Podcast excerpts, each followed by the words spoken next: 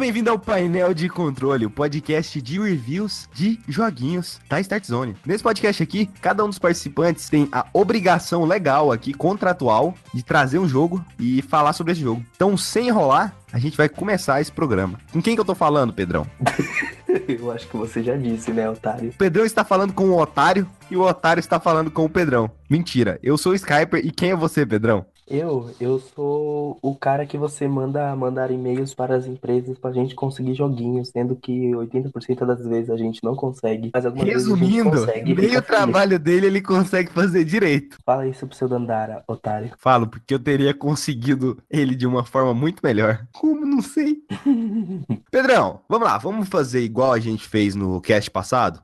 Hum. Que é você fala de um jogo, eu falo do outro, você fala de um jogo, você fala do outro, porque eu sei que em algum momento aqui a polícia vai chegar aqui no meio da gravação, a gente tem que parar tudo, mas a gente já vai ter falado pelo menos um de cada jogo, né? Tropa de elite, eu sou duro de. Então vamos fazer o seguinte, Pedrão. Você, você, você que está aí me escutando, preste atenção, porque o Pedrão agora vai falar de um jogo extremamente. É bom, é ruim, é o quê? Extremamente bom. Eu já posso começar? Essa era a deixa pra você começar, seu animal. Desculpa, eu acostumei a gravar podcast. Foi mal, voltando. A É. única, a segunda tarefa que ele tem nesse site, além de enviar e-mail e conseguir jogo que ele não tá conseguindo, Eu tô conseguindo. é gravar o podcast, nem se ele tá Não conseguindo tá mais.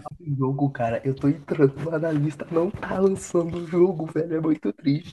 Eu conseguia 5, 6 joguinhos por mês. Agora você tá jogando 100 joguinhos por mês que você tinha conseguido. Pior que é verdade. Pior que é verdade. É Kingdom Come que eu diga.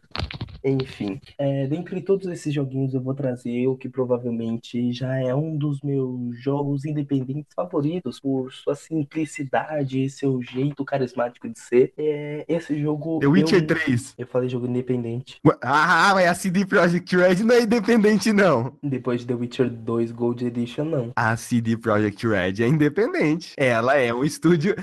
Ela é um estúdio independente. A Ubisoft também é, né? A Tango Gameworks, ou melhor, Bethesda, Nem tanto. melhor, Sabe por que, que não? Porque existe a Ubisoft em si e existe as subsidiárias da Ubisoft. Então, tipo assim, igual a Ubisoft Montreal, financiada pela Ubisoft Pu- Publisher. Então, não, não é indie. Mas a CD Projekt Red é um estúdio indie. Hum, ok. Quando você para pra analisar o espectro, assim, né? É, mas eles sentido. não fazem jogos independentes, eles só fazem AAA. Ah, diz isso pra quando juntaram uma equipe de modders pra fazer um tal The Witcher 1. Cara, The Witcher 1 foi independente, The Witcher 2 foi até um certo ponto até a Gold Edition. Depois a Gold Edition já era. A CD Projekt Red, a CD Projekt Red explodiu na mídia. E ninguém dava bola pra The Witcher até lançar pra Ah, Xbox então 360. você está me dizendo. Quem, qual que foi a. Qual que é o nome da, da empresa que fez Gone Home? Cara, eu não lembro. Eu vou descobrir. Eu é a Unity. Gone Home Não. Fulbright. Então você tá me dizendo que a Fulbright não é um estúdio indie. Por quê? Porque eles fizeram Gone Home, eles explodiram, lançaram Tacoma. Não, mas eles são um pouco diferentes porque o escopo dos jogos é o mesmo. Não. O escopo de The Witcher 2 pra The Witcher 2 pra The Witcher 3 é totalmente diferente. Continua sendo o mesmo escopo, é o mesmo mundo. Mudou a visão de algumas coisas, melhorou o que tinha que melhorar, mas Cara, continua The sendo Witcher aquele mesmo 2 mundo. É totalmente diferente. The Witcher Do 3 1 é pro muito- 2 que muda muita coisa. do 2 pro 3 muda totalmente, cara. Se você vê a própria perspectiva de do Geralt muda. Tudo, tudo, Mas, Pedrão, tudo muda. Pedrão, é assim, o que você acabou de me informar, essa esse podcast que tá sendo gravado só pra jogar na sua cara, Aham. você acabou de me informar é que se uma empresa explode com um jogo, ela não é indie mais. Não, não. Eu tô dizendo que se uma empresa cria Então você tá um me dizendo que Hollow Knight, Hollow Knight é um indie. Mas qualquer coisa que a empresa de Hollow Knight, que eu esqueci o nome, lançar depois de Hollow Knight, não é mais indie. Não, É eu isso. não tô dizendo isso. Eu tô dizendo que a partir do momento que eles fazem um AAA, eles não são mais indies. Pedrão, o que, que é um AAA? Hellblade é AAA? É AAA? Não, ele é um indie. Justamente, a Ninja Theory é uma empresa indie, certo? Sim, ela sempre Devil foi May. Cry é um AAA? Devil May Cry. eu- É, mas depois de Devil May Cry, eles pararam de fazer AAAs. Então, necessariamente, eles passaram a ter um escopo menor. Devil May Cry é um AAA, ela é uma empresa indie. Devil May Cry é um AAA que foi financiado pela Capcom. Exatamente. Ok, Aí, ok. eu- aí eu não, eu vejo a empresa como, olha, eu acho que é muito difícil você falar que uma empresa é indie. Sim, mas, ah, cara, o escopo que a CD Projekt Red é, conseguiu nos últimos anos não torna mais ela uma empresa indie, cara. Ela simplesmente é uma das maiores empresas do mercado. Ela hoje em dia tá. E o tá que é uma considerada- empresa indie, Pedrão? É, é cinco gordo numa cadeira programando um Ah, então pra- você pra tá me seis dizendo que a porra. e a- Até esqueci o nome daquela. A Mojang não é uma empresa indie. Não mais. A Mojang Não, é, é- empresa é sim. indie, sim. É sim, não, na verdade, ela é indie e ela foi comprada por uma empresa grande, desculpa. Ela continua sendo indie, até porque se você olha os jogos que a Mojang desenvolve depois do Minecraft, e é tipo, justamente, você não sabe, eu não sei, ninguém sabe que ninguém conhece. Que é aquele tipo, aquele, aquele Cobalt, sabe? Você já ouviu falar do Cobalt? Sim, é É, horrível. então, justamente. É um É jogo indie. ruim demais. É indie. Minecraft é um jogo indie. A Mojang é uma empresa indie? É. É. Por mais É. que ela tenha a Microsoft por trás, ela é. Agora, CD. Projekt Red não pode. Não, porque o escopo dela é totalmente diferente, cara. Você quer falar de escopo? Em que planeta o mundo de The Witcher é maior que o mundo de Minecraft? Todos. Não, cara. Nos planetas Geração. não- é. Existe uma coisa chamada geração procedural. Ah, cara, Mentira. no O, o mundo do, do- o Minecraft, o- atualmente, ele tem limite de, de quão grande o mundo dele pode ser. Sim. Será que o mundo de No Man's Sky é maior que o de Minecraft? Qualquer Não mundo. sei, porque até onde eu sei, o mundo de Minecraft ele era infinito. Não, ele O- tem existem versões. Não, então, existem versões do Minecraft mais antigas que não tinha essa barreira do mundo. Que o mundo ele realmente era infinito. Ah, 1.2.3, né? Se eu não me engano. Ah, não, Eu Pedro, já, pa- já passei dessa fase, 2012 ficou pra trás. É, no meu caso foi até 2014. Eu joguei antes de ir pra BGS 2014, inclusive. Depois nunca mais joguei. Eu nem falei do jogo que eu vou trazer aqui porque a gente ficou numa discussão. Né, a gente entrou numa discussão muito boa que vai agregar mais valor a esse podcast. O que é indie e o que não é indie, chegamos à conclusão que a CD Projekt Red é a empresa mais indie do mundo. Não, ela não é indie. E a Nintendo? Cara. A Nintendo é a empresa menos indie do mundo. A- Acho que Por quê? ela é a empresa que mais tem estúdios subsidiários do, subsidiados do mundo. Porque assim, você falou de escopo. Se você vai pegar, sei lá, Kirby Dream Land, o escopo daquele jogo é muito pequeno. Agora você vai pegar Zelda Skyward Sword, nem Skyward Sword. Vamos pegar um menor, um, um com escopo menor ainda que Skyward Sword. Nossa, eu falei, eu falei Kirby Dream Land, que é tipo é de 92, velho. Eu pensei que era Kir- Kirby recente, sabe? nem Lança um Kirby todo mês, velho. Lança um Kirby todo mês. Por que que lança tanto Kirby? Ele é uma bola rosa. Ele é uma bola rosa, velho. Pergunta pro Rafael Kina no Twitter. Ele é o Nintendo Boy do Brasil. Mano, uma bola rosa, cara. Lança um jogo por mês. É, o jogo que eu trouxe pra vocês hoje é provavelmente um dos meus jogos favoritos desse mês. É, Witcher na verdade- 3. Hum, Posso continuar, ô cretino do cacete? GTA V. Eu dei o GTA V, enfim. Por que, que você odeia GTA V? E prefiro o Saints Row 4. Ô, produção, troca o participante. Esse aqui não dá, não. Já deu. Tá falando que CD Projekt Red não é indie. Falando um monte de bosta já. Falando Ok. que Saints Row 4 é melhor do que a porra do, do GTA V, velho. Os dois são uma bosta. Os dois são uma bosta. Sleeping Dogs é bom demais. Enfim, vamos lá. O jogo que eu trouxe hoje pra vocês é Adventure Pulse. Adventure o quê? Eu não sei falar a minha. Sabe, Pulse? Eu não sei a pronúncia correta. P-A-L-S. Adventure Pulse. Acertei. Adventure Pulse. Olha só. Então, Adventure Pulse é um jogo muito simples. Ele veio de um, na verdade, de um jogo de navegador. Sabe aquele jogo Java que tem joguinhos tipo clique jogos, essas coisas? Existia um jogo chamado Super Adventure Pulse. Esse jogo era um jogo bem simples em que você controlava um menino que tinha uma espada e ia pelas fases. Ok. Esse ano foi revelado então que eles estavam produzindo uma versão bem mais polida e bem melhorada desse jogo e que eles iam dar uma incrementada nos visuais. Eu fiquei interessado, por Porque Adventure Pause é um jogo muito diferente. Ele tem uns gráficos cartoons, só que é um cartoon muito diferente. Existem uma parada mais dos cartoons atuais, com aqueles olhos grandes, uma parada meio Tours of Tito, e tem aqueles cartoons mais antigos que você tinha, aqueles olhos pretos, brilhantes, aqueles bonequinhos com proporções anormais que tinham cabeças maiores e corpos pequenos, tipo o laboratório de Dexter.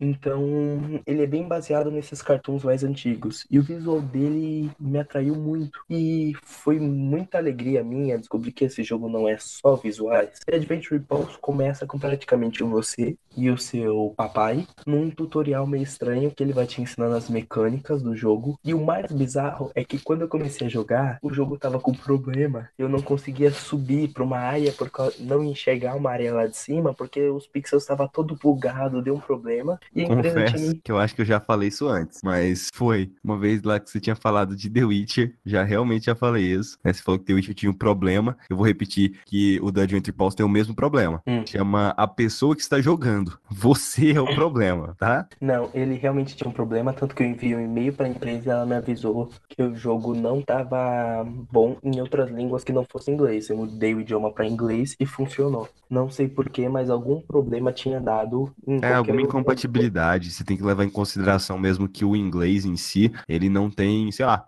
uma coisa que pode dar problema. Ele não tem acento. Se você pega um jogo de Nintendinho. Na era nas texturas do jogo, na câmera. Justamente, pode ser que isso deu problema no código do jogo. Porque o código do jogo, todo desenvolvedor sonha em ter o código mais limpo do mundo. Então o que que acontece? Se você. Vamos lá, vamos supor que você faz um código lá para Vamos supor que você pode criar uma banana. Só que você vai adicionando tanta coisa naquele código para deixar ele, ele bom, rodável, que aí, mas não tá perfeito. Tá, tá cheio de erro, tá cheio de problema, tem um monte de coisa desnecessária. E aí chega uma hora que se der alguma incompatibilidade fudida ali, fudeu, velho. Aí quebra tudo. Sabe o que é mesmo bizarro? O jogo não tem legendas em nenhum outro idioma que não seja inglês. Ele tinha incompatibilidade com a linguagem do console. É justamente. Pior ainda. Nossa senhora. Enfim, mas eles recentemente, acho que essa semana passada, eles patearam o jogo, lançaram um patch, já consertaram isso e agora eu posso jogar com o meu idioma original do meu console. Enfim, mas fora isso, Adventure Pulse é muito bom. Ele começa no início bem bizarro e bem fora da caixinha, você tá naquele tutorial com seu papai,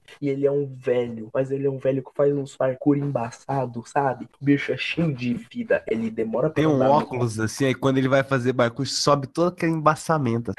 Embaçado, cara. O bicho é top, mano. mano. E beleza. E depois que você termina o tutorial, você vai para um. Você vê meio que o seu velho sendo sequestrado por um cara que transforma ele num cachorro quente humano. Beleza. No jogo, então, você tem que salvar então o seu papai e diversas outras pessoas que foram transformadas em cachorros quentes por esse cientista maluco. E nisso você é praticamente colocado num, num mapa mundi muito similar àquele mapa onde de Zelda 2, onde praticamente você enxerga o seu personagem pequenininho no meio de uma, um, um, monte de localizações menores e você pode ir transitando entre elas e você entra nelas para entrar na fase. Um jeito mais simples de explicar: o mapa mundi de Cuphead, onde você vê o personagem andando pelos lugares e entra na fase por aquela construção. É bem similar a isso. E tipo, o jogo tem muito, mas muito carisma. O jogo me conquistou a partir do momento em que ele apresentou um bando de raposas em, em, em volta de uma fogueira do lado do farol tocando violão. E quando você tava fora do do, alcance delas, tipo, num, ele tem como se fosse no mundo, você tem três layers, sabe? Você tem três profundidades que você pode alcançar, mas na fase quando você vai jogar é só uma. Então, tipo, no mundo fora, quando você vai para algumas localidades, alguns HUDs, você consegue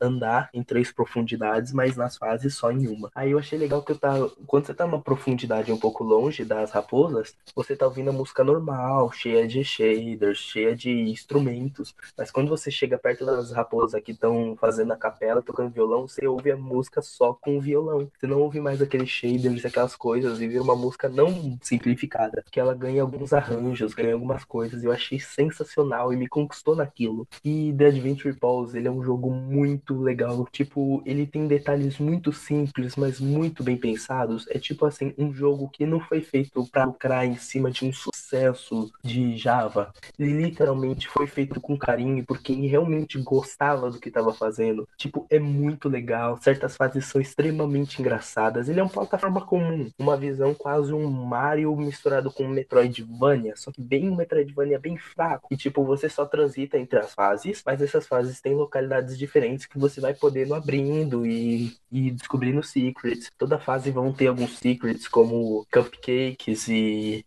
e figurinhas para você colocar no seu álbum. Esses cupcakes você dá para gato, um gato que é o rei do, do, mundo dos cupcakes, que ele come os cupcakes e e dropa para você um ovo que te dá um chapéu. É um jogo muito biruta, muito insano, mas é muito divertido jogar ele. Eu diversas vezes me encontro recomeçando Adventure Balls e jogando algumas partes porque eu realmente amei esse jogo. Ele tem muitas coisas, ele tem um humor bem inocente, uma coisa bem daqueles cartoons antigos mesmo. Então você pega aquele cara que, que ele te pede uma missão para resgatar a amada dele, você acha que vai resgatar uma mina, você resgata um porco. Tipo. Convenhamos que é a mesma coisa, né?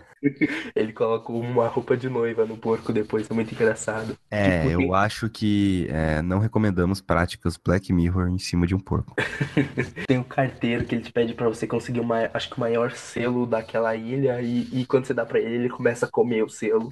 Muito bizarro. Tem até referências a Doni Darko que, tipo, tem um cara vestido de galinha e você chega tal, vai conversar com aquele cara e você pergunta: tudo bem que você é um vendedor, tal, esse mundo não é muito normal, mas por que você tá fantasiado de galinha? E ele te pergunta por que você tá fantasiado de humano. Mano, sinceramente, é, é, é um jogo feito com tanto carinho que eu me apaixonei demais por The Adventure Balls. Foi um jogo que eu pedi não achando nada, porque, ah, é uma versão melhorada de um jogo de browser. Mas não, ele era muito mais. É um jogo que eu recomendo muito para vocês jogarem e passarem o seu tempo livre nele.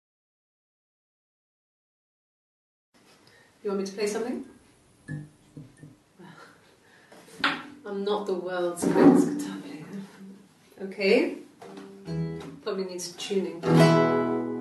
No, it's okay. How about a traditional ballad? Should be right up your street.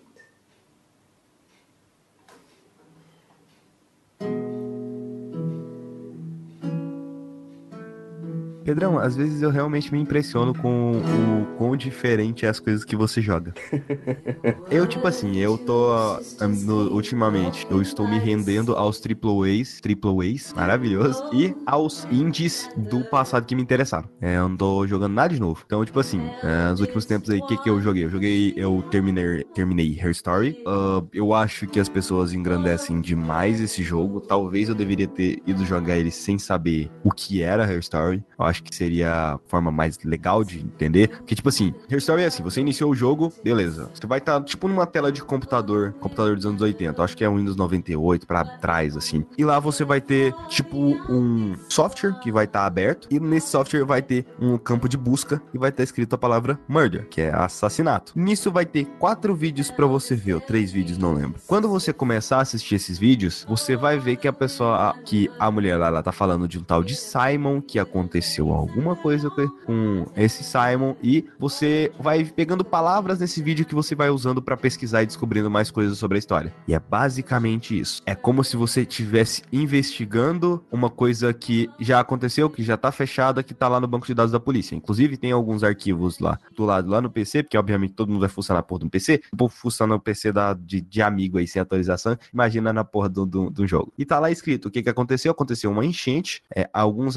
vários arquivos de vídeo foram perdidos durante esse enchente e restou esses. A gente não sabe. É uma entrevista, a gente não sabe o que o entrevistador tá falando para a pessoa lá entrevistada. É um interrogatório, né? A gente não sabe o que o policial tá, que tá interrogando tá perguntando. A gente só sabe a resposta dela. Então, pela resposta dela, a gente presume o que ele falou. São vários vídeos. São, acho que mais de 80. Não, não sei se é isso tudo, não. E aí, o que que acontece? Esses vídeos têm uma sequência específica. É, tem uma sequência de acontecimentos. Inclusive, eles mostram até a data que foi feito o vídeo. Você vai vendo que a pessoa tem hora que ela não parece estar tá sendo ela mesma, tem hora que ela tá muito diferente, tem hora que ela comenta que ela não comentaria, tem hora que ela, que ela tipo assim, ah, antes ela pedia café, agora ela tá pedindo, sei lá, leite, por que, que teve essa mudança, sendo que antes ela só queria isso e que aquilo. Uh, teve um vídeo mesmo que eu encontrei lá, que a mulher tava tocando violão. É, até isso é um jogo, é um puzzle. Você vai escrevendo palavras e você vai montando na sua cabeça o que aconteceu. E eu acho muito foda, tem um vídeo do Mike Brown que ele fala como que Her Story utiliza do, do design em si do jogo para levar você até vídeos específicos. O que, que, é que acontece? Nos primeiros vídeos mesmo tem lá a palavra Simon. Obviamente você vai querer pesquisar, porque é um nome. Nome de pessoa vai levar alguma coisa importante. Aí vai te mostrar o quê? Mais de 150 resultados. Sei lá, mais de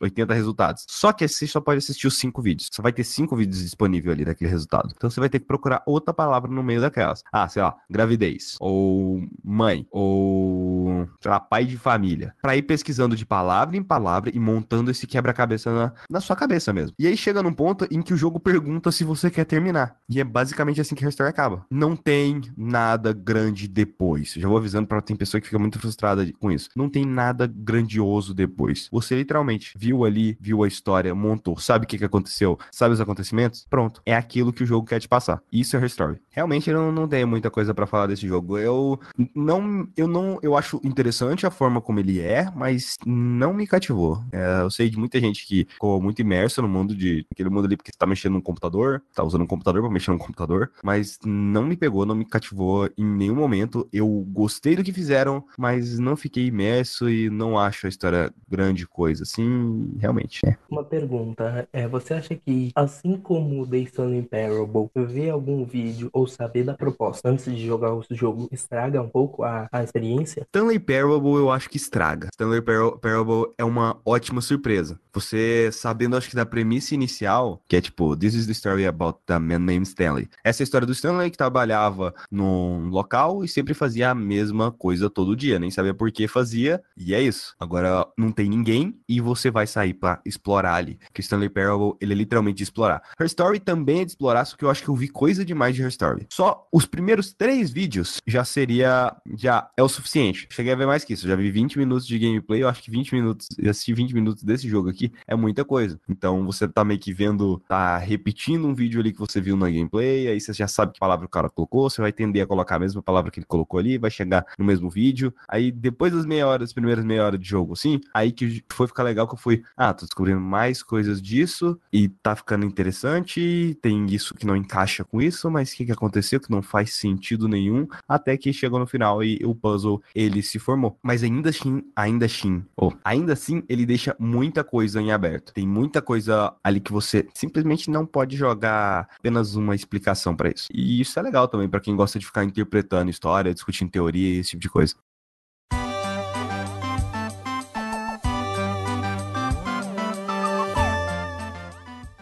Entrando nessa mesma linha de jogos independentes em estilo cartoon, eu trouxe para vocês hoje um jogo. Primeiramente, muito obrigado, Rodrigo, é, pela aqui do game. É, eu trouxe para vocês hoje The Swords of Dito. É, esse jogo para mim é praticamente, vamos dizer assim, um jogo feito para você ter um carinho, mas eu acho que é meio difícil de descrevê-lo. Mas vamos pelo início. The Swords of Dito é, funciona da seguinte forma: você com começa começa o jogo controlando uma lenda, a primeira espada de Dito, um herói escolhido para derrotar a bruxa Mormo. E nisso você sai nessa jornada, saindo da sua casa como uma pessoa qualquer, pegando a espada, se tornando um super-herói e vai nessa jornada até ir pro castelo. Só que a sua amiguinha, a sua companion, que te acorda e fala que você é uma lenda e tal, esquece de te avisar que, olha só, você deveria ter se preparado. Olha só, a Mormo é muito poderosa, você tem que fazer tal algumas coisinhas antes para você poder derrotar ela. E o que que acontece? A primeira espada de Dito inevitavelmente morre. E é assim que vem a mecânica do jogo. Lords of Dito é um roguelite. Não é a mesma coisa que roguelike, mas são coisas similares. Ou seja, um tá. mundo... Você vai me explicar a diferença, porque eu realmente não vejo diferença entre okay. roguelike e roguelite.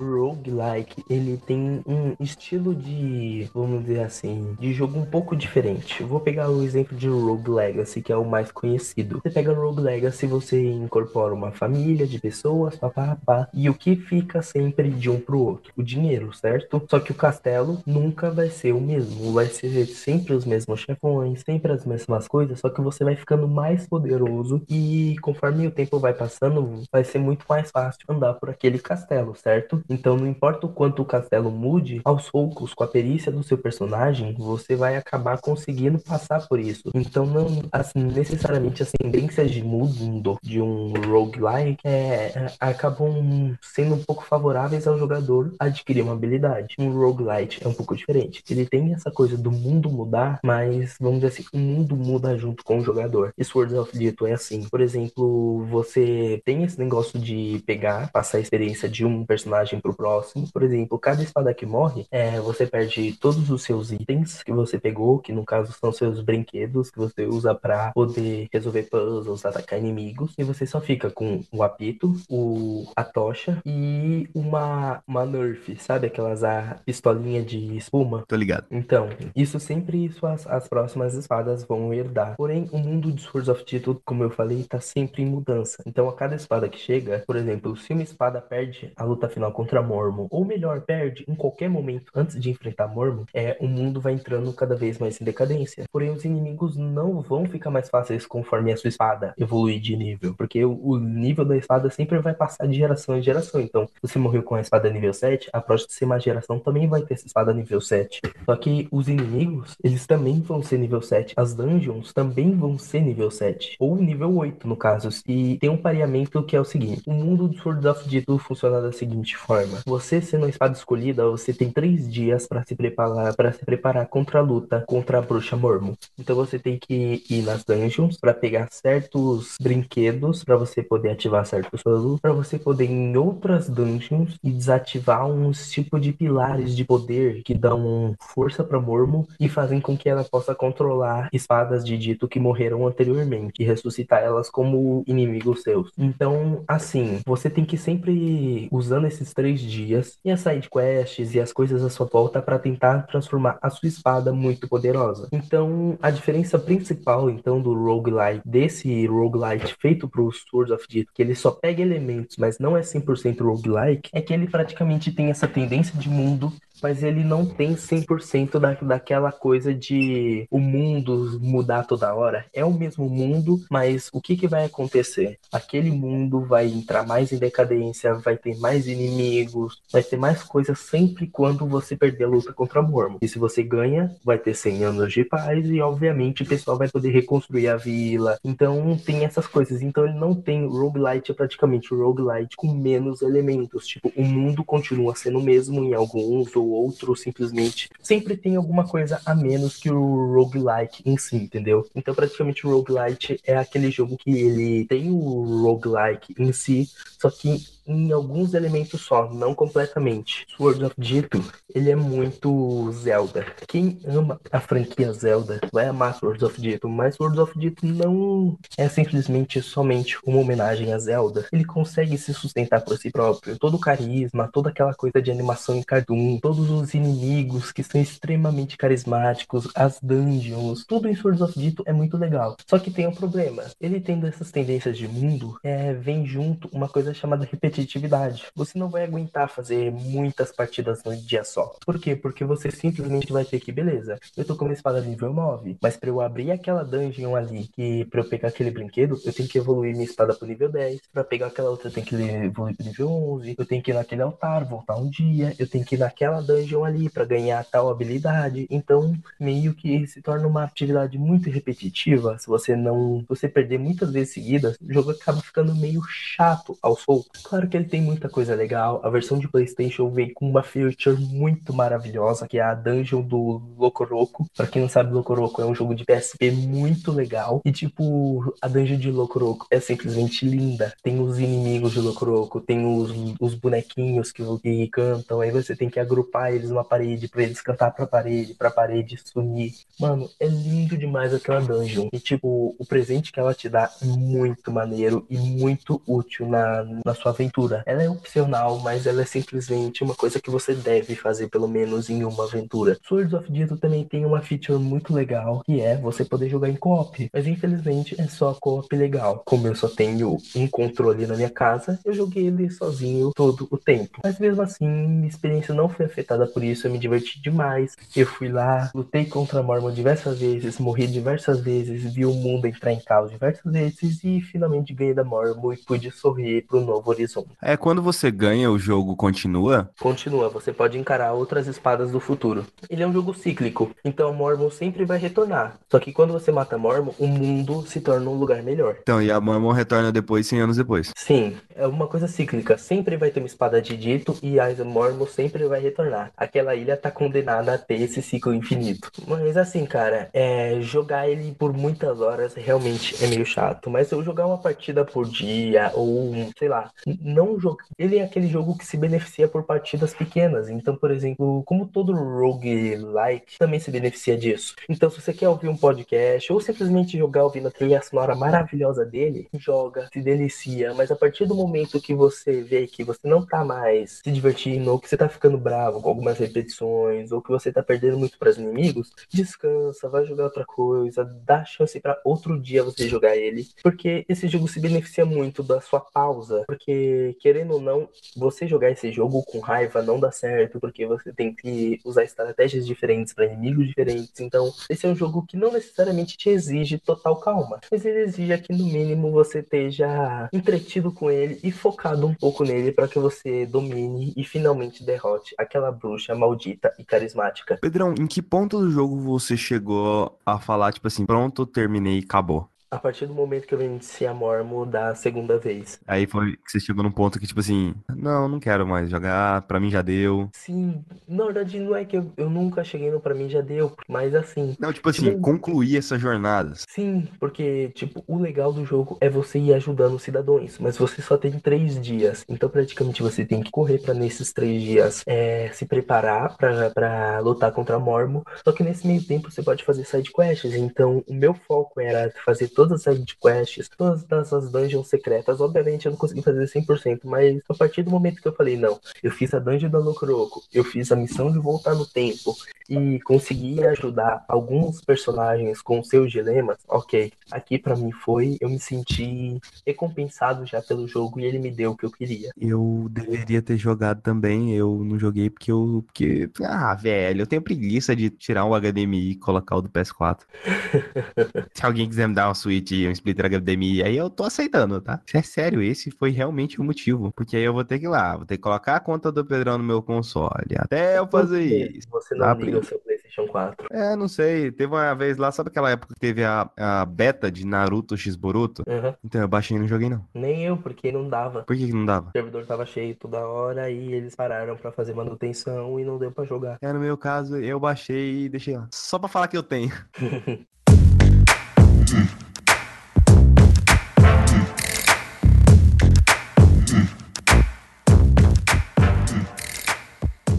Então, pessoas, esse foi o painel de controle dessa semana. É, Pedrão, e onde que as pessoas podem encontrar você na internet? Vocês podem me encontrar no Twitter, arroba famigeradopgm. Minhas DMs estão abertas, então você pode conversar comigo, papear sobre jogos e falar algumas coisas legais e descobrir um novo mundo, quem sabe. E quem sabe até receber algumas indicações de jogos que provavelmente você não conhece e que provavelmente você vai amar. Ou só mandar ele tomar no cu mesmo, que é o que ele merece. e o meu Twitter é arroba Skyper67. E é isso. E minhas DM estão abertas também, tá? Me chame lá. A gente um rolê. Não, fala sério. O Twitter é a melhor, a melhor rede social de Mano, toda. tem uma ex minha que ela só fala comigo no Twitter.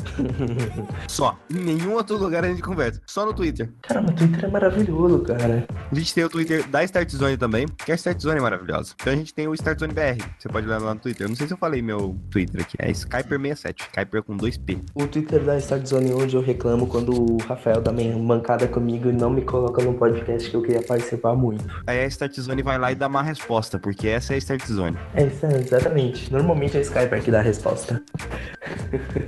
Mentira. Eu dou a resposta com o meu Twitter. Quem fala na, no Twitter da Start Zone é uma outra pessoa que eu nunca falei pra você. É entidade Start Zone. Justamente. A gente tem a fanpage. fanpage. Ela existe. Existe uma fanpage da Start Zone. Se você colocar Start Zone no Facebook, lá tá a fanpage. Tem um canal do YouTube. Um dia a gente dá jeito naquele canal. Um dia. Faz análise de Jack 3. É o que dizem. Então é isso, pessoas. E até a próxima sexta-feira, que eu acho que isso tá saindo na sexta, né? Então é isso aí. Tchau!